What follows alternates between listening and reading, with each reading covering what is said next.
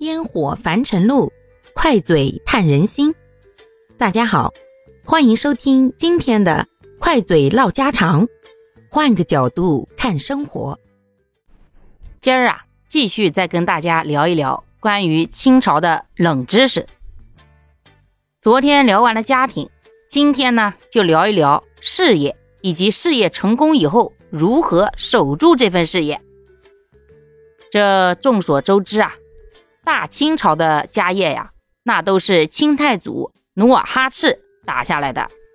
这努尔哈赤那可不是一个简单人物啊！作为一个从白山黑水那样恶劣的环境当中走出来的创业者呀，人家当年的创业启动资金只有十三副铠甲，你没有听错，对，就凭着这十三副铠甲，人家呢就直接。一路过关斩将，奠定了大清事业发展的基石喽。就这么一个穷家底子出身，大家觉得他们接下来的孩子们能大手大脚花钱吗？那必然是不能啊！毕竟勤俭持家才是后来能够打下天下的基础嘛。所以啊，清朝的皇帝大部分都是比较节俭的。当然哈。除了乾隆那个败家子儿，那真是历史上出了名的败家呀！这康乾盛世积累下来的财富啊，都被他给霍霍的差不多了。要不咋说什么“不要急，不要慌，几百年后都一样”呢？要说这努尔哈赤泉下有知，那不得蹦出来打死这个不孝子孙呀！老子当年辛辛苦苦攒下的家底儿，都被你给霍霍了。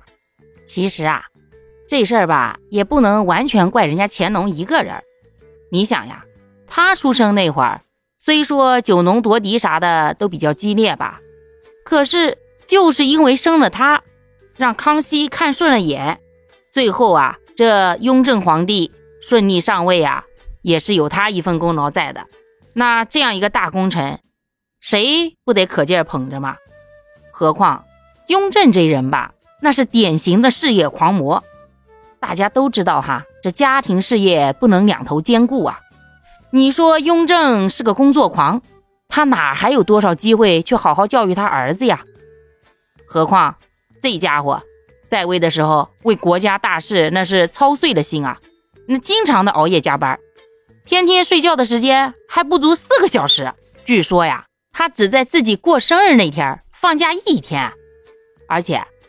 雍正超级超级爱批奏折，好像他一共批阅了两万两千多本奏折，而且留下了一千万字的批文啊！各位，一千万字是个什么概念啊？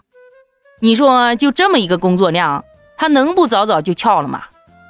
那你说乾隆这瓜娃子啊，看着他爹就拼死拼活把自己给累死了，然后给他留下一大堆巨大的财富，那人家肯定得吸取经验教训呀！哎。算了算了，什么工作呀，过得去就行了。老爹给我创造这么大财富，不就是让我享受的吗？所以呀，人家安安稳稳的享受了六十来年，哎，最后感觉家里霍霍差不多了，嗯，交给了嘉庆皇帝。儿子，以后的路自己走哈，不要学老爹。得，从嘉庆皇帝开始，下面的皇帝又继续他们老祖宗的老路了。天天的省省抠抠，发挥他们家的优良传统。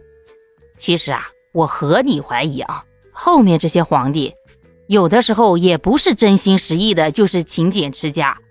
那主要是也没的银子让他那么霍霍了呀。